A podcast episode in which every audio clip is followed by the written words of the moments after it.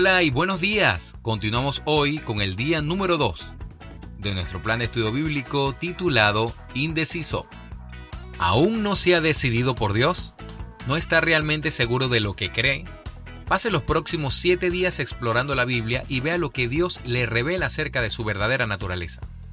Esta es su oportunidad de leer la historia por sí mismo y decidir lo que cree. La idea de Dios es demasiado importante como para que aún esté indeciso. Así que, sin más, comenzamos.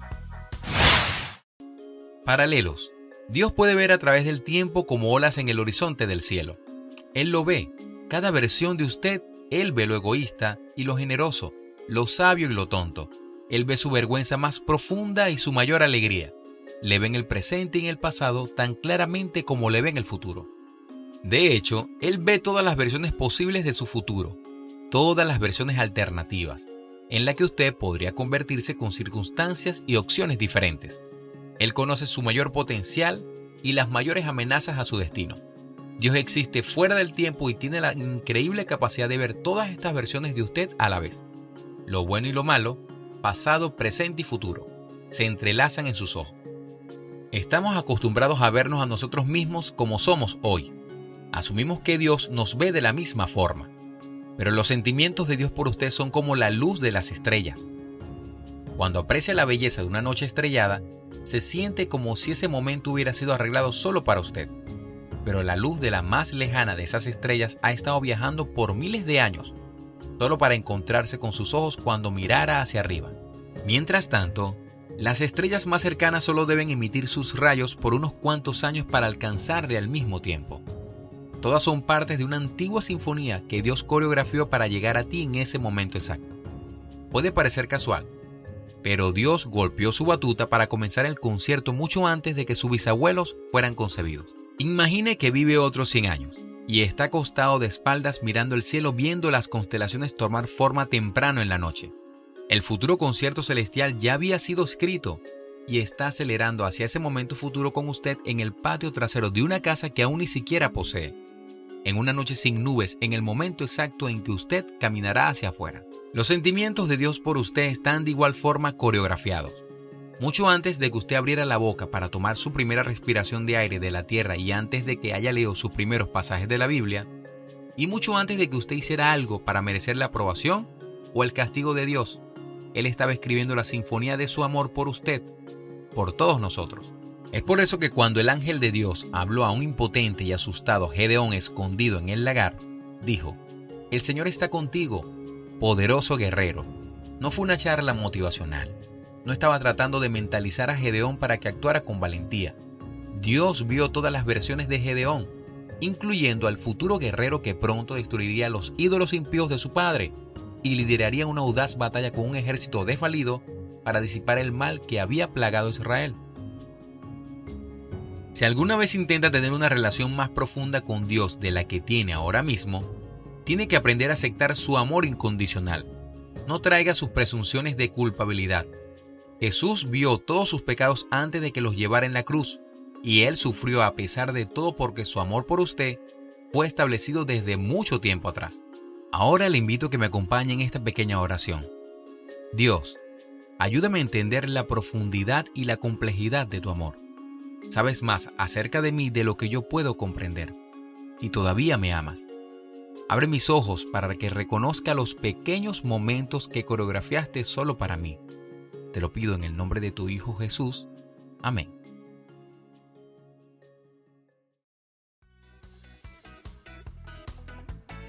Y las citas bíblicas a consultar son Salmos capítulo 139. Señor, tú me has examinado y me conoces. Tú sabes cuando me siento o me levanto. Desde lejos sabes todo lo que pienso. Me vigilas cuando camino y cuando descanso. Estás enterado de todo lo que hago. Todavía no tengo las palabras en la lengua y tú, Señor, ya sabes lo que estoy por decir. Tu presencia me envuelve por completo. La palma de tu mano reposa sobre mí. Saber esto rebasa mi entendimiento. Es tan sublime que no alcanzo a comprenderlo. ¿Dónde puedo esconderme de tu presencia? ¿Cómo podría huir de tu presencia? Si subiera yo a los cielos, allí estás tú. Si me tendiera en el sepulcro, también estás allí.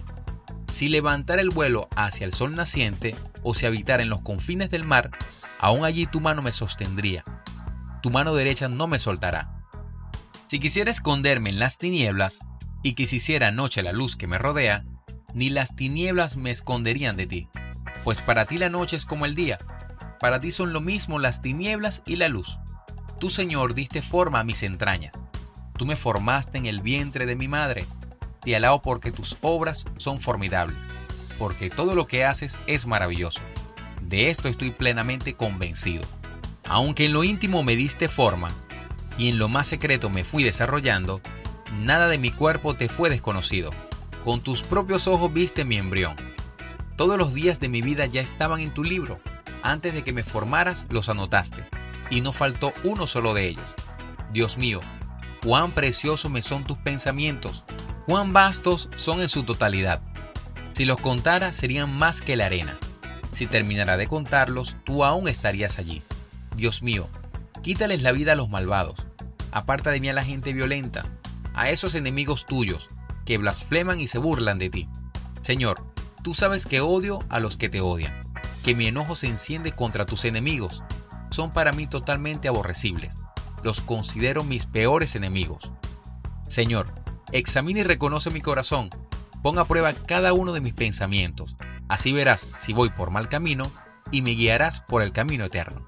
Efesios capítulo 2 versículos 9 y 10. Ni es resultado de las obras para que nadie se vanaglorie.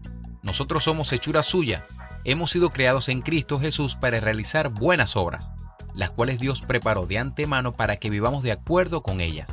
Jueces, capítulo 6, versículos del 11 al 27. Entonces el ángel del Señor vino a Ofra y se sentó debajo de una encina, que era propiedad de Joás el abieserita. En ese momento Gedeón, el hijo de Joás, estaba en el lagar, sacudiendo el trigo para esconderlo de los madianitas. Y el ángel del Señor se le apareció y le dijo, El Señor está contigo, porque eres un hombre valiente y aguerrido. Y Gedeón le respondió, Señor mío, si el Señor está con nosotros, ¿cómo es que nos ha sobrevenido todo este mal? ¿Dónde están las maravillas que nuestros padres nos contaron cuando nos decían que el Señor los había sacado de Egipto? Pero ahora resulta que el Señor nos ha desamparado y que nos ha entregado en manos de los madianitas. El Señor lo miró fijamente y le dijo, con esa misma fuerza que demuestras, vas a salvar a Israel del poder de los madianitas. ¿acaso no soy yo quien te está enviando? Pero Gedeón le respondió, mi señor, ¿y cómo voy a salvar a Israel? Yo soy de la familia más pobre que hay en Manasés, y en la casa de mi padre soy el más pequeño. El Señor le dijo, confía en mí, porque yo estoy contigo. Tú derrotarás a los madianitas como si se tratara de un solo hombre. Pero Gedeón respondió, si en verdad cuento con tu favor, yo te ruego que me des una señal clara de que has hablado conmigo. Por favor, no te muevas de aquí hasta que yo vuelva y te presente la ofrenda que tengo para ti. Y el Señor respondió, esperaré a que vuelvas. Gedeón fue entonces y preparó un cabrito, tomó 20 litros de harina para hacer panes sin levadura, y luego puso la carne en un canastillo y el caldo en una olla y todo esto lo llevó y lo puso debajo de la encina. Allí el ángel de Dios le dijo, Toma la carne y los panes sin levadura, y ponlos sobre la peña, y sobre ella derrama el caldo. Gedeón lo hizo así. Entonces el ángel del Señor extendió el bastón que tenía en la mano, y con la punta tocó la carne y los panes sin levadura. Al instante brotó fuego de la peña, y consumió la carne y los panes sin levadura y el ángel del Señor desapareció de su vista. Gedeón comprendió que había visto el ángel del Señor y exclamó, Ay, mi Señor y Dios, que he visto a tu ángel cara a cara. Pero el Señor le dijo, La paz sea contigo, no tengas miedo, que no vas a morir. Allí, Gedeón edificó un altar al Señor y lo llamó El Señor es la paz.